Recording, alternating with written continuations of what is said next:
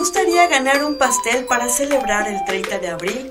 Panadería y Pastelería La Flor de México invita a las niñas y niños de la región a demostrar su talento y concursar para ganárselo y celebrar en familia el Día de la Niña y el Niño.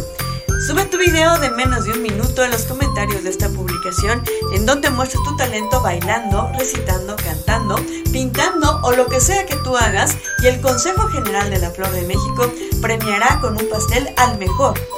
Flor de México, pan de calidad para tu familia.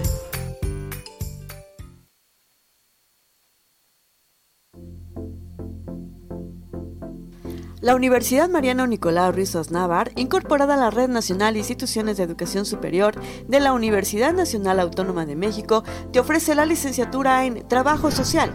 Inscripciones abiertas. Mayor información en el número 963-63-266-61 o en el plantel Los Sabinos en Comitán de Domínguez, Chiapas. Tú construyes tu futuro.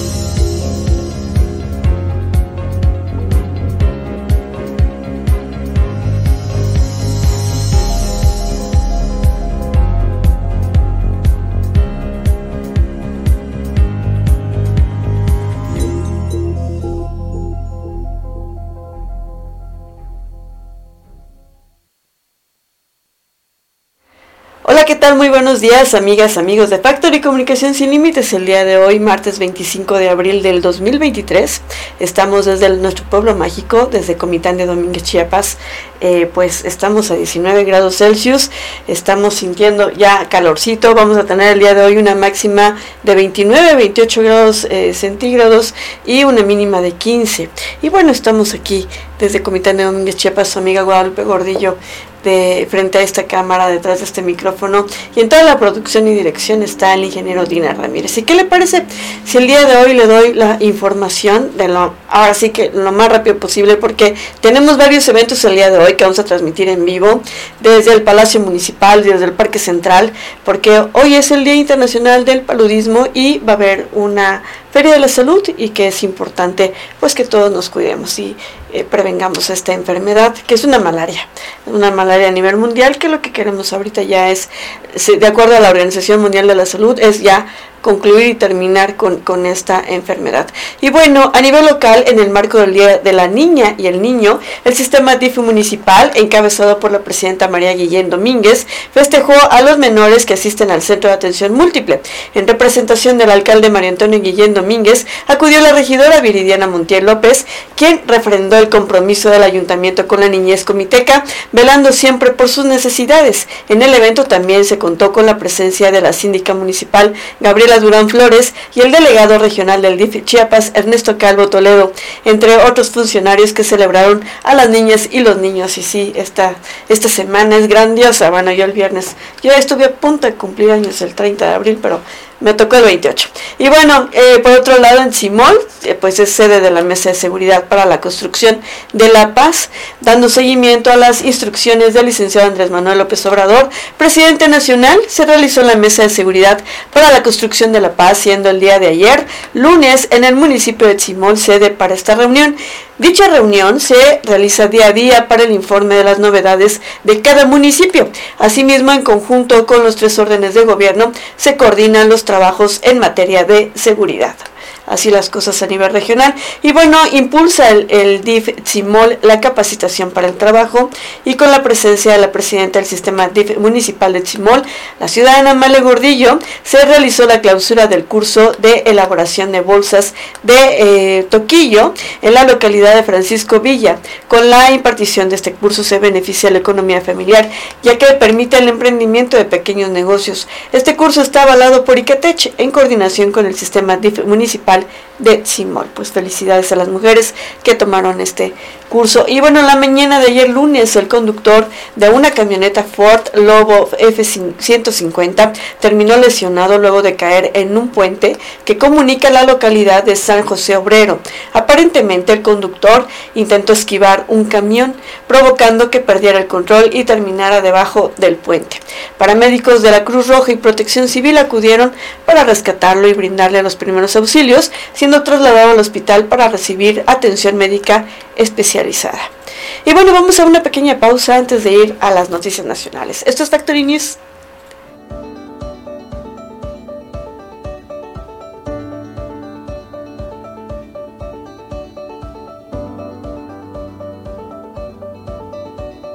Presidente sea bienvenido aquí a su ranchería.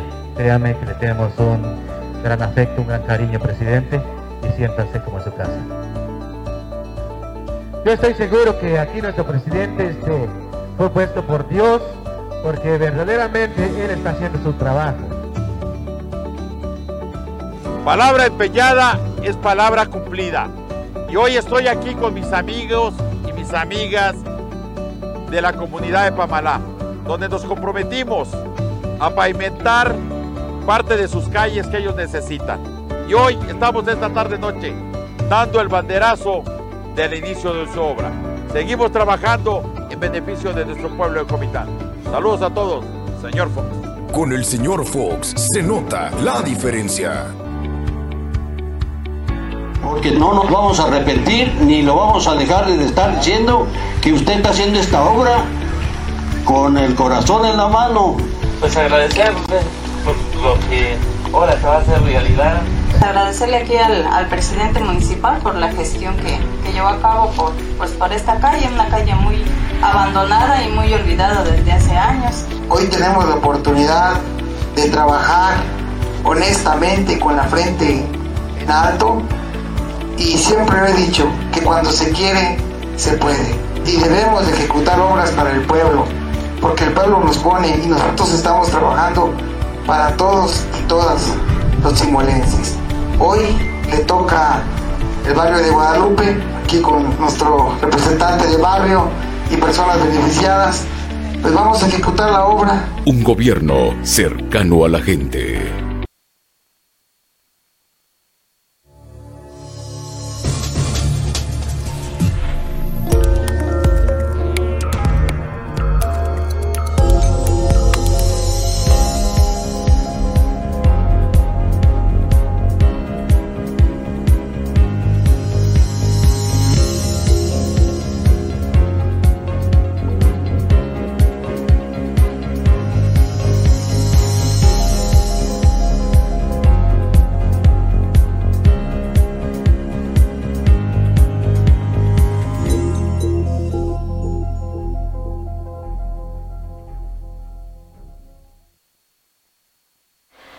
Y bueno, para quienes nos sintonizan, saben que estamos desde la ciudad de Comitán de Domínguez, Chiapas, este pueblo mágico que ustedes saben que tenemos a dos eh, personajes que son símbolo de Chiapas, pero también de aquí de Comitán.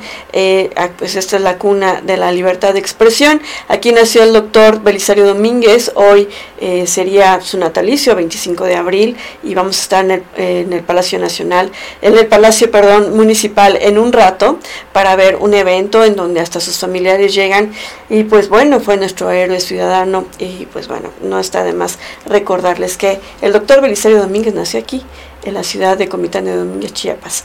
Y bueno, por otro lado, a nivel nacional, la inflación baja a 6.24%, pero se mantiene el alza de precios. Eh, la inflación o aumento general de precios en México bajó a 6.24% durante la primera quincena del mes de abril del 2022, informó así el Instituto Nacional de Estadística y Geografía, el INEGI. Reportó que dicha cifra representa la tasa más baja en los últimos 17 meses, no vista desde octubre de del 2021, cuando el índice inflacionario alcanzó un nivel general del 6.24%. Indicó también el INEGI que la reducción en la tasa general de inflación se explica por la baja en costo de la electricidad, gas doméstico y transporte aéreo, además del jitomate, el chile serrano, el tomate, el verde, el pepino, y que retrocedieron entre el 4% y el 12%. El instituto también precisó que aunque estas últimas tres categorías se convirtieron en los detonantes principales de la inflación por su alto consumo, el limón y la naranja se coordinaron como, ahora sí que se coronaron como los más caros, con un aumento del 5% a casi 8%. El INEGI refirió que a pesar de que la inflación bajó a 6.24%, el precio de los alimentos en su mayoría procesados, enlatados, en conserva o cocinados se disparó al doble de la tasa nacional antes mencionada.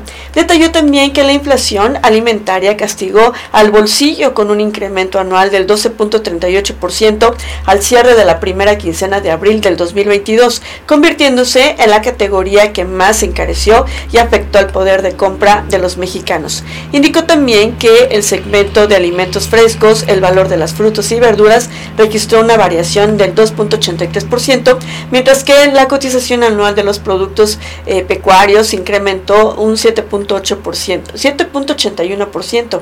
Del lado de los restaurantes, donde se vende la mayor cantidad de alimentos cocinados o procesados, el incremento actualizado de precios llegó al 11.52% durante el periodo de la eh, referencia. Productos más caros en México.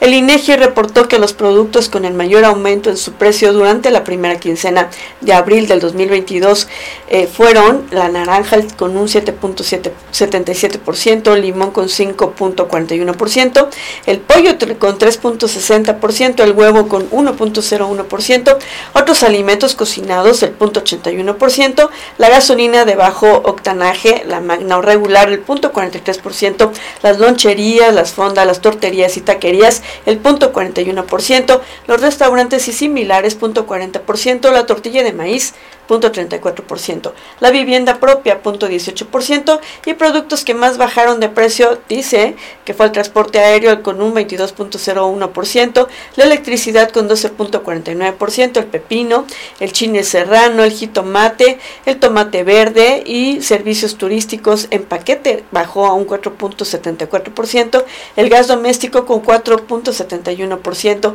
los plátanos 3.82%, la carne de cerdo 1.05%. Y hasta ahorita se mantiene porque efectivamente la inflación bajó, sin embargo el aumento y los costos de algunos productos, eso sí no bajaron y lo estamos eh, pues resintiendo en este 2023. Pues así las cosas con respecto a los alimentos.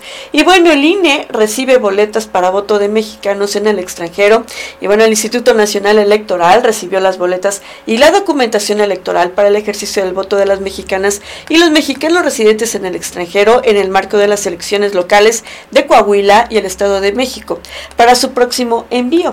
Para ambos procesos electorales, los organismos públicos locales, la OPL, hicieron entrega de las boletas para que la ciudadanía coahuilense y mexiquense residente en el exterior pueda emitir su voto. Los sobres postales, voto, el, eh, el instructivo para votar, las plataformas electorales y una tarjeta informativa de los comicios también se fueron para allá. Para la elección de la gubernatura, de Coahuila, al día de hoy, el INE recibió 857 boletas más 20 adicionales que harán llegar en la primera semana de mayo de 2023 a los coahuilenses y cuya solicitud para votar desde otro país fue procedente, así como documentación y materiales que facilitarán el ejercicio del voto extraterritorial. En el caso de la elección de gubernatura del Estado de México, el instituto recibió el pasado 21 de abril 1.765 boletas, más 36 adicionales para la votación de mexiquenses residentes en el extranjero y la documentación y materiales de apoyo correspondientes. Con las boletas electorales adicionales se podrá pues atender los envíos que deberán realizarse con motivo de algún juicio para la protección de los derechos político-electorales de los ciudadanos, así como cualquier cuestión extraordinaria que se presente según lo contempla la ley.